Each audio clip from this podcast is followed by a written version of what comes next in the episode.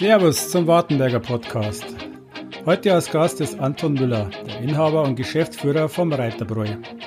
Wir sprechen über das Trabschiff, Motorradrennen, Glühweinranz und wo er seine Frau kennengelernt hat. Wartenberger, der Podcast über den Markt Wartenberg.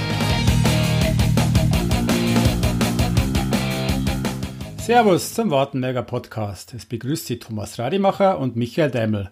Heute mit unserem Gast Anton Müller. Seit 2014 führt der gebürtige Framberger zusammen mit seiner Frau Steffi das Hotel und Restaurant Reiterbräu. Servus Anton. Servus Michi. Servus Toni. Servus Tom.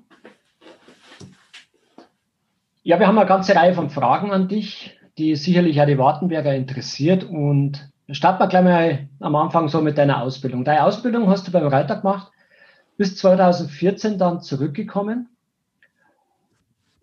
Jetzt fragen wir uns, wie, wie war das damals beim Reiter während deiner Ausbildung und was hat sich so seit deiner Übernahme äh, geändert?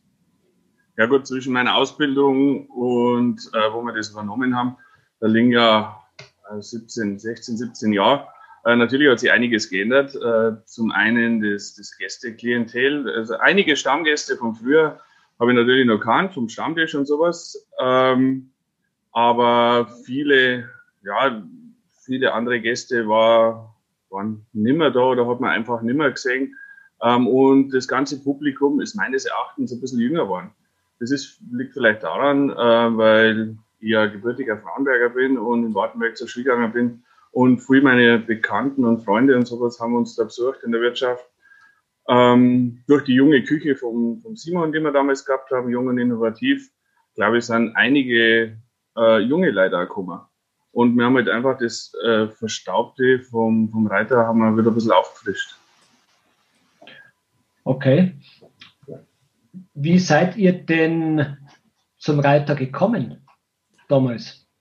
Also eigentlich wollte ich nie selbstständig werden. Also habe nie, nie, war nie der Plan. Ähm, aber ich habe immer mit äh, Reiter Michi äh, haben wir telefoniert und ist eigentlich über was anderes gegangen. Und dann, weil ich gewusst habe, dass er das Hotel verpachtet hat, habe ich gefragt, wie geht's dir denn eigentlich mit deinen äh, Pächter? Und dann meinte er, ja, hm, das ist ein bisschen eine schwierige Geschichte und, und läuft nicht so, wie er sich das vorstellt. Also, du weißt was, wenn es mal irgendwann war, sagst einfach Bescheid, dann sitzen wir uns einmal zusammen. Vielleicht, äh, wenn sie euch trennen darf. Oder so. Und dann, ja, zwei Wochen später hat das Telefon klingelt und dann sind wir schon zusammengesessen. Aha. Genau. Ah, okay. Ja. ja. Wer war eigentlich damals, als du die Ausbildung gemacht hast, so der, der Chef? War das der Ferdinand? Der, der, war, Pferd? der war natürlich da, hat sich aber hauptsächlich um Brauerei gekümmert. Äh, die Silke Reiter war damals meine Ausbilderin offiziell und die Frau Reiter, Hella Reiter, die war natürlich einmal da. Das waren meine, meine Chefs und meine Ansprechpartner. Jetzt hast du gesagt, du bist ja gebürtiger Frauenberger. Ist, ist das jetzt aus deiner Sicht, äh, wie ist denn das, wenn man jetzt so in unmittelbarer Nähe von der, von der Wirtschaft äh, wohnt oder aus dem, im Prinzip aus der VG kommt, äh, weil man wird das wahrscheinlich ja außerhalb vom Hotel irgendwann mal wieder angesprochen werden oder ist das jetzt eher Vorteil oder ist es vielleicht eher Nachteil? Na, ich finde es eigentlich schon schön, wenn man gekannt wird und wenn man viel Leute kennt. Das hat uns am Anfang wahnsinnig viel geholfen, ähm, durch das, dass wir viele Bekannte, Freunde, Verwandte und so weiter äh, uns besucht haben in der Wirtschaft und das Ganze mir abgeschaut haben und so weiter. Also ich finde das eigentlich nur positiv. Wann hast du eigentlich gewusst, dass das der richtige Beruf für dich ist? Schwierige Frage, ähm, aber ich habe eigentlich immer schon gut mit Menschen kennen. Das war in der Ausbildung, mir das schon ganz gut gefallen. Ähm, die Idee dazu, glaube ich, war irgendwann in der 8., 9. Klasse oder sowas, wo ich das gesehen habe. Dass, äh, Hotels haben mich immer schon interessiert, auch wenn wir im Urlaub waren und so.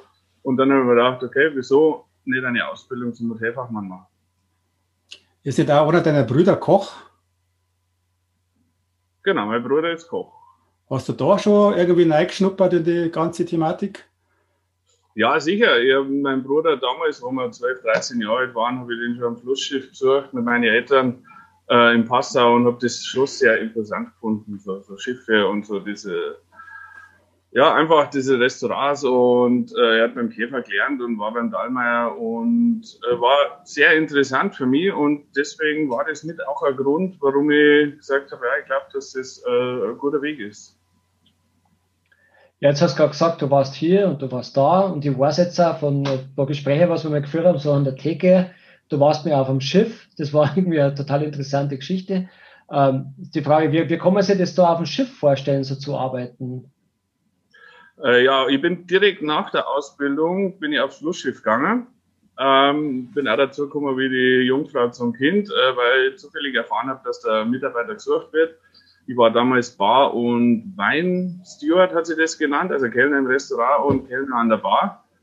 Ähm, ja, man macht drei Jahre Ausbildung, ist eigentlich eine relativ gemütliche Geschichte. Du hast deine acht Stunden am Tag und und und. Und dann bin ich am ersten Tag hingekommen, um dreiviertel neun war ich am Schiff, um neun habe ich angefangen zum Arbeiten und habe durchgehend gearbeitet bis um eins in der Früh. ähm, wir haben zehn Minuten Pause gehabt, nachmittags, haben wir schnell was gegessen und das Ganze haben wir dann die ganze Saison durchgezogen. Also eigentlich jeden Tag hast du deine zwölf bis 14 Stunden gearbeitet, sieben Tage Woche und da habe ich erst einmal gelernt, wie man arbeitet. Dann bin ich wieder zurück, ähm, habe in der Nähe vom Flughafen in einem Hotel gearbeitet und irgendwann hat mich das noch mehr gereizt und hat mich noch mehr gedruckt und habe ich gesagt, okay, ich glaube, ich möchte einmal die Welt sehen und bin dann aufs Raumschiff gegangen, auf die MS Deutschland, äh, habe mir zweieinhalb Jahre lang die Welt angeschaut und ja, wie gesagt, am Schiff, da lernst du wirklich, was Arbeiten ist. Da, am Schiff gibt es keinen freien Tag, bringt da auch nichts, weil keiner deiner Kollegen frei hat.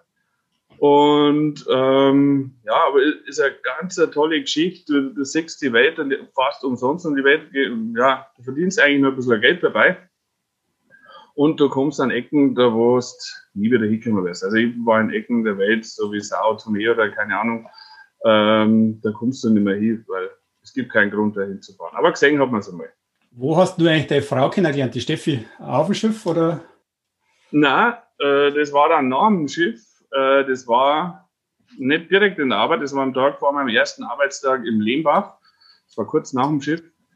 Ähm, da war ich zur After-Work-Party. Lehmbach in München ist wahrscheinlich viele Begriff, äh, einer der imposantesten Läden von München damals. Und ich habe da als Barchef angefangen und war einen Tag vorher da und habe mir das Ganze mal angeschaut, wie die After-Work-Party wieder läuft. Da waren so im Durchlauf 1500 bis 2000 Gäste. Und ja, und man kannte sich vorher schon, weil es eine Freundin von meiner ehemaligen Arbeitskollegin war. Und ja, da habe ich, dann haben wir uns da getroffen und ja, und haben halt mal zweites Date ausgemacht und ist jetzt doch schon wieder, wie viele Jahre her? Ewig. 16 Jahre. 16 Jahre? Ja. Lange Zeit, ja. Ja, doch. Mit Höhen ja. und Tiefen. Und ihr habt Kinder? Zwei Stück, ja. Mia und Lenny. Zwölf und acht Jahre alt. Ähm, ja, die ist natürlich auch nicht immer einfach, wenn man zwei Kinder hat gerade mit so einem Job, wo man ziemlich früh unterwegs ist und ziemlich früh außer Haus. Das war ja allerdings vorher auch schon und jetzt ist halt der große Vorteil, äh, meine Tochter kann nach der Schule einfach kurz vorbeikommen, dann essen wir miteinander Mittag oder machen irgendwas. Und ich bin halt jetzt einfach viel näher daran, wie früher.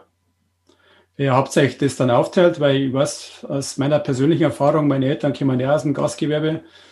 Ja, ist, mein, ist unser großer Vorteil ähm, weil wir in einem Haus mit meinen Eltern wohnen. Und wenn die Kinder heimkommen und wir sind nicht daheim, dann gehen sie zu Opa und Oma. Ja, mittlerweile meistens äh, brauchen es eh niemanden, die kommen heim. Und wir schauen einfach, dass, dass wir das natürlich irgendwie nebenbei hinkriegen.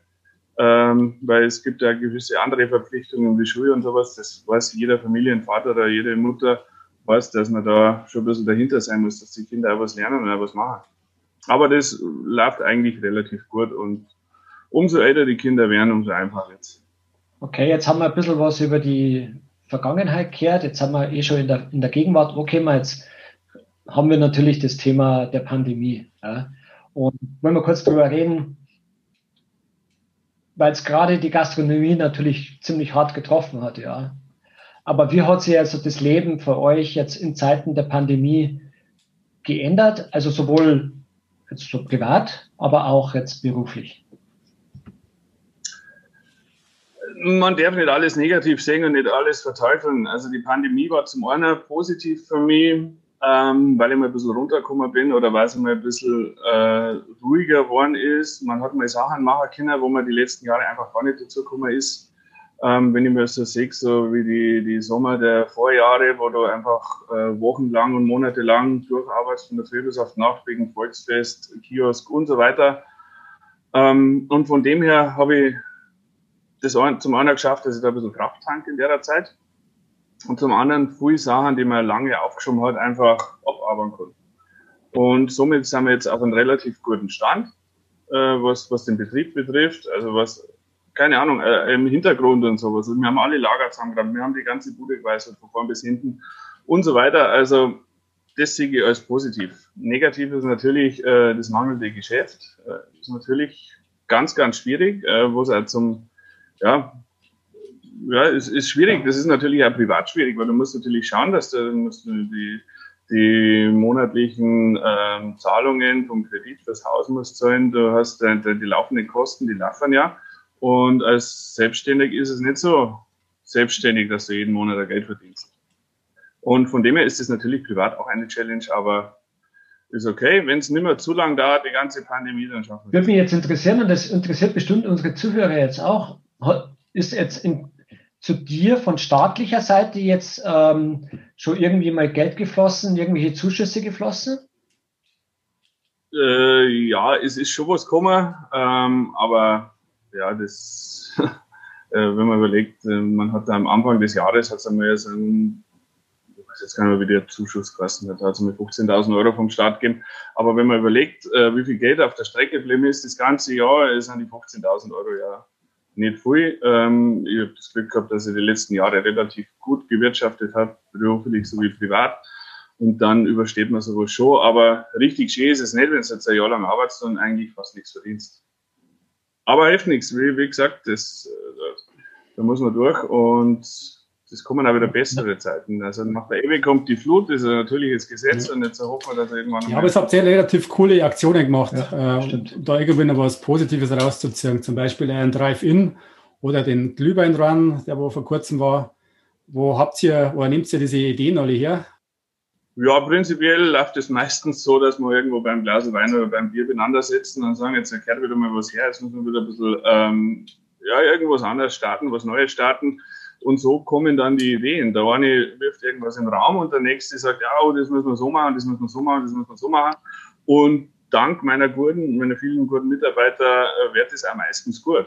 Also ich habe zum Beispiel, wenn man den ersten Drive-In sieht, also wir waren wirklich auch die Ersten, die sowas gemacht haben, da hat man die Idee am Sonntag, ähm, ich habe gesagt, lass uns am Montag ein Video dran und habe einfach in unserer WhatsApp-Dienstplan-Gruppen geschrieben, morgen um 14 Uhr dreimal Video, wir machen Drive-In und dann sind fast alle Mitarbeiter gekommen. Der eine hat eine Drohne dabei gehabt, der nächste hat ein Cabrio dabei gehabt, dass wir ein cooles Auto haben. Und dann haben wir innerhalb von einer halben Stunde alles aufgebaut und haben das Video draht und das wirklich beim ersten Mal was war. Und wir haben gesagt, alles klar, passt, machen wir. Ist in Ordnung. Und das steht und fällt mit den Mitarbeitern. Du kannst nur so, nur so gute Ideen haben, aber wenn die Mitarbeiter nicht mitziehen, ähm, dann geht natürlich nichts. Und da habe ich ein Wahnsinnsglück, Glück, dass das wirklich echt gut hat. Und so wie der Glühwein Run, das war dasselbe. Wir haben, ja, du bist natürlich irgendwann frustriert, dass das jetzt da und ja, natürlich haben wir Takeaway und Lieferservice. Das ist aber auch nicht jeden Tag so, dass, da, dass die da Vollgas überrennen. Und dann haben wir gesagt, ja, jetzt war Christkindlmarkt, ähm, Christkindlmarkt darfst nicht machen, Drive-In, Christkindlmarkt gibt es jetzt schon so, so viel. Und dann sind wir auf die Idee gekommen, ähm, warum soll man nicht einfach einmal mit der Tasse Glühwein in der Hand ein bisschen spazieren gehen? Und dann haben wir gesagt, ja, aber gut, du kannst ja nicht von einem Stand, weil wir wieder zurückgehen, haben wir gesagt, ja, wir müssen nicht ein paar Stände in Wartenberg sein. Und so ist halt eins zum anderen gekommen. Wie gesagt, war auch wieder mit den Mitarbeitern die, die Idee und die Idee und somit haben wir einen Glühwein-Run gehabt. Also das ist meistens relativ schnell. Könnt ihr euch vorstellen, dass das äh, etabliert, diesen Glühwein-Run, dass den jährlich macht, so vor dem Nikolausmarkt?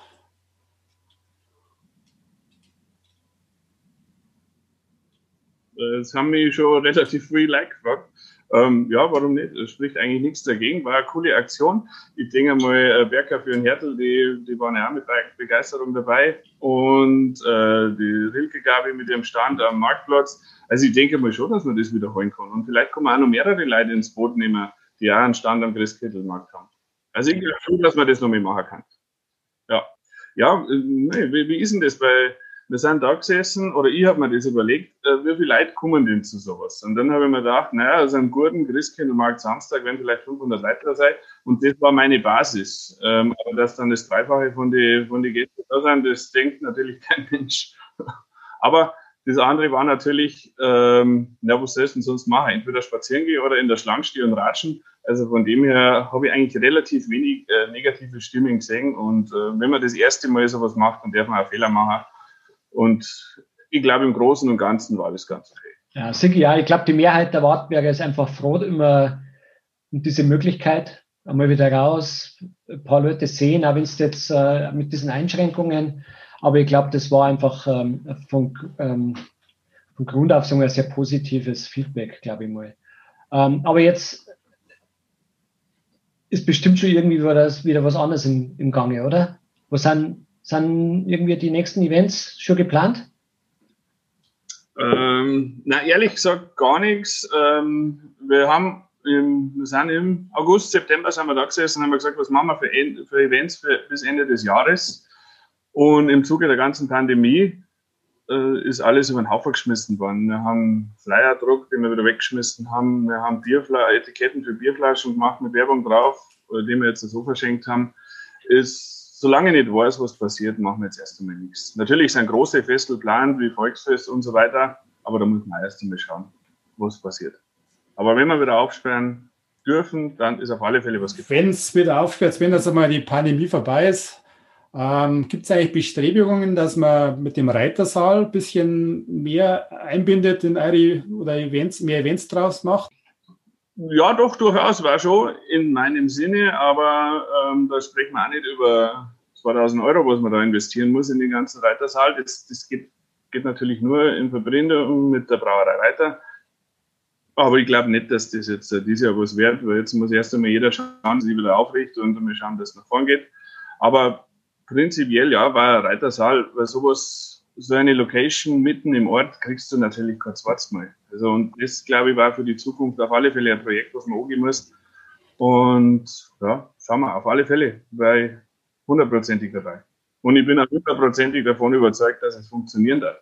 Vor Jahren einmal äh, war die Gemeinde daran interessiert, was vom Gemeinderat, ähm, wo dagegen gestimmt worden ist, ähm, was natürlich auch völlig in Ordnung ist. Ähm, aber nein, bisher haben wir nicht die Zeit gehabt, dass wir uns um dieses Projekt kümmern und muss mal schauen. Also der Michi ist bestimmt offen für gewisse Dinge. Sieht man, wir haben jetzt alle Zimmer renoviert bei uns im Hotel. Ähm, und das zeugt ja davon, dass er jetzt nicht gescheut ist, dass er irgendwo ein bisschen Geld investiert. Und ich denke mal, dass vielleicht der Reitersaal da eventuell auch eine Möglichkeit wäre, dass man es in Zukunft mal macht. Ja, aber das sind einmal positive Nachrichten. Ja, wenn du dran bist, dann glaube ich, kann das was werden. Ich denke mal. Du hast ja vorher schon gesagt, ähm, ich glaube, das war 2018, da habt ihr ja das Wartenberger Volkfest gehabt, dann habt ihr Isener Volkfest gehabt kurz drauf und habt dann äh, den Kiosk am Tennersee und nebenbei noch Hotel und Restaurant gehabt. Wie, wie schafft ihr so ein Arbeitspensum? Das ist ja Wahnsinn. Ja gut, geht natürlich alles nicht ohne Mitarbeiter. Ich meine, bei uns äh, oder von der Betriebsgröße her sind wir jetzt nicht mehr bei einer normalen Wirtschaft, äh, weil wir so viele Standbeine haben, weil wir machen nebenbei auch noch Caterings in aller Art und Form. Und äh, von dem her funktioniert es natürlich nur mit Mitarbeitern. Da habe ich ein wahnsinniges Glück, dass alle meine Mitarbeiter wirklich gut sind und an einem Strang ziehen und dabei sind und die meisten so ganz, ganz lang und langjährig dabei sind. Und von dem her funktioniert es nur mit Mitarbeitern. Ja, und bei mir das Arbeitspensum ist natürlich auch enorm. Aber Konfuzius hat einmal gesagt, ähm, such dir eine Arbeit, die dir Spaß macht und du musst dein Leben lang nie mehr arbeiten oder irgendwie so hat das gesagt. und genauso ist es. Ich mache meinen Job gern und von dem her macht man das auch nichts, wenn ich mal ein paar Stunden mehr arbeite. Mhm. Alles das, was du jetzt aufgezählt hast, hat ja, oder auch das Restaurant ist ja auch bekannt für eine gute Küche. Und du hast ja vor ähm, eineinhalb Jahren oder vor einem Jahr dein Kompagnon mehr oder weniger äh, ist er aus dem, aus dem Betrieb ausgeschieden. Man hat da selber was gemacht, also der Simon. Was hat sich denn äh, mit dem Ausstieg von Simon, was hat sich da bei dir geändert? Oder was hat sich im Betrieb geändert? Ähm, was hat sich geändert? Ja, sicher fehlt irgendwas, wenn, wenn, wenn, äh, wenn ein Standbein wegbricht. Also mit Simon, wir haben uns ja super verstanden, wir haben uns wahnsinnig gut ergänzt. Allerdings haben wir uns da Anfang des Jahres 2019 haben wir uns einmal, haben wir mal gesagt, okay, der Pachtvertrag läuft in einem guten halben Jahr ab. Was macht man denn? Ähm, da Simon hat gesagt, er, er druckt eher wieder Richtung Heimat. Äh, ist ans andere Ende von München gegangen. Und dann haben wir gesagt, ja, gut, dann äh, gehen wir wieder unsere eigenen, jeder seinen eigenen Weg. Wir sind nach, nach wie vor gute Spätzle. Ähm, und ja, und dann hatten wir halt eine Challenge. Und äh, jetzt ist halt der, der Part Küche, der hängt halt jetzt auch an mir, wo ich mich früher eigentlich gar nicht drum kümmern müssen habe. Ähm, ja, wo wir beim Arbeitspensum vorher schon waren, das ist natürlich noch mehr Schippe drauf. Aber da habe ich eigentlich die Nadine, das ist eine die Ex-Frau von Simon, die das echt wahnsinnig gut macht. Die ist aber eingefuchst und ähm, leitet das, die ganze Küche und von dem her ist das eigentlich gut ich helfe ihr und unterstütze sie dabei, wo es mir gerade geht. Und auch da, wir haben gute Mitarbeiter, viel, äh, viel Aushilfen und äh, festangestellte Mitarbeiter in der Küche, die das sehr gut machen. Also Anfang war es schwierig, muss ich auch zugeben. Da bin ich ins kalte Wasser geschmissen worden. Aber mittlerweile haben wir das relativ gut in den Griff gekriegt und ich habe auch wahnsinnig viel dazu gelernt. Ja, das glaube ich. Mhm. Was war bis jetzt so deine größte berufliche Enttäuschung, was du erlebt hast? Meine Enttäuschung, in dem Sinne die größte Enttäuschung, glaube ich, gibt es nicht. Wir haben viele Niederschläge oder ich habe viele Niederschläge erlebt, aber das bringt nichts. Da musst du halt einfach dann, ähm, musst du wieder aufrichten und sagen, so, jetzt geht's wieder nach vorn. Weil umso mehr du arbeitest, umso mehr kannst du falsch machen.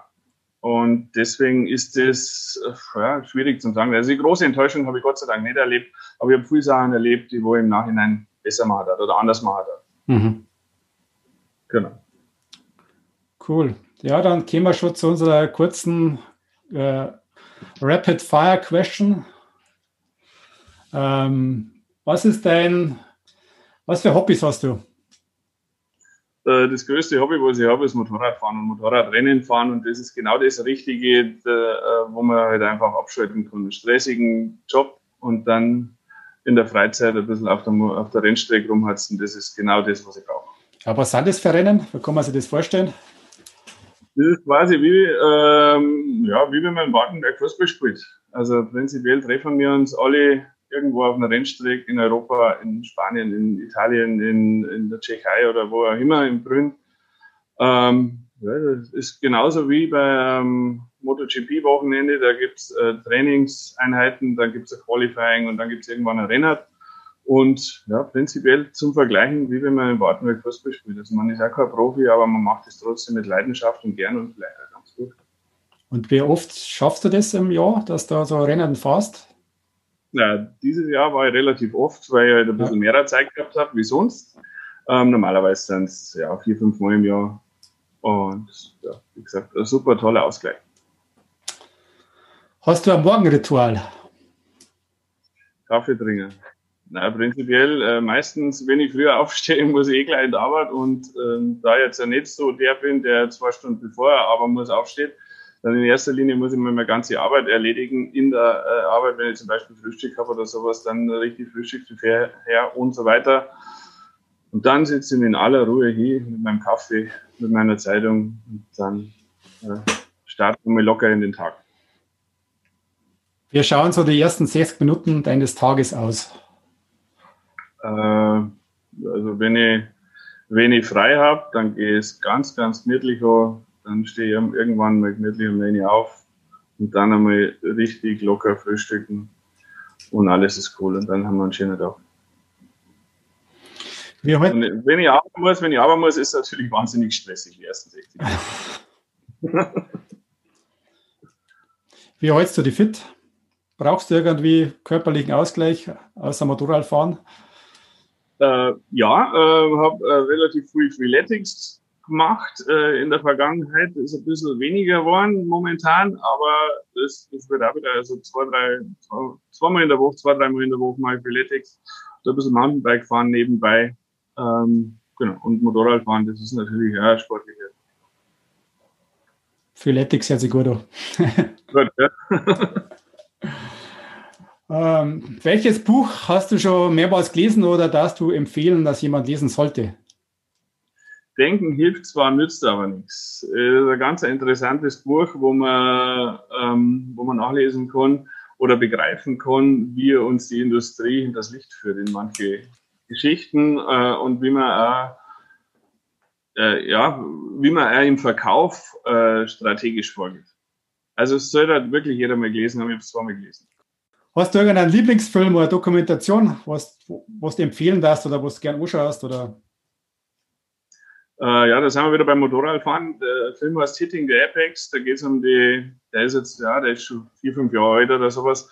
Aber das ist nach wie vor äh, eine, von, eine von meinen Lieblingsdokumentationen. Da geht es um die sechs besten Motorradrennfahrer und was in denen im Kopf vorgeht, warum die sowas machen.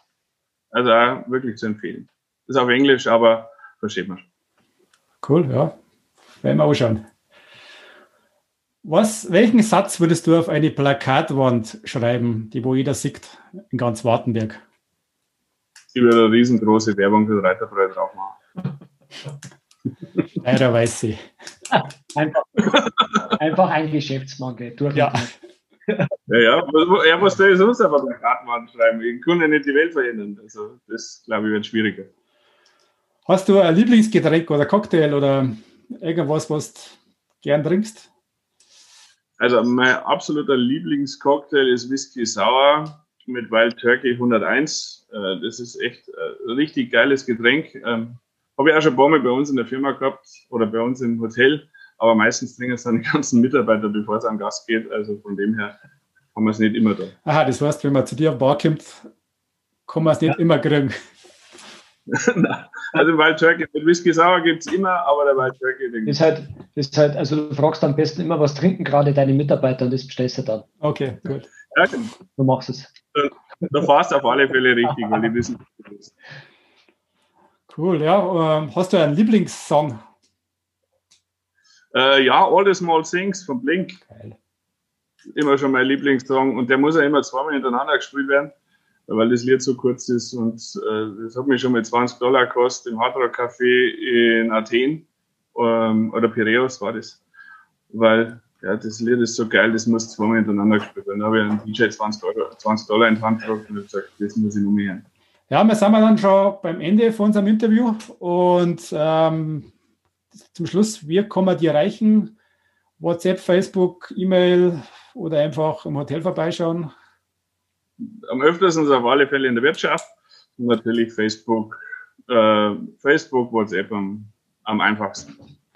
Okay, dann sage ich danke, Anton, war ein super Interview und ja. vielleicht mal bis bald an der Bar. Dankeschön. Genau, gut. Ich sage auch danke. Alles Gute. Danke. Ciao, servus. Ciao. Das war die Episode mit Anton Müller, aufgenommen am 19. Dezember 2020. Ich hoffe, es hat euch gefallen. Vielen Dank fürs Zuhören und bis zum nächsten Mal.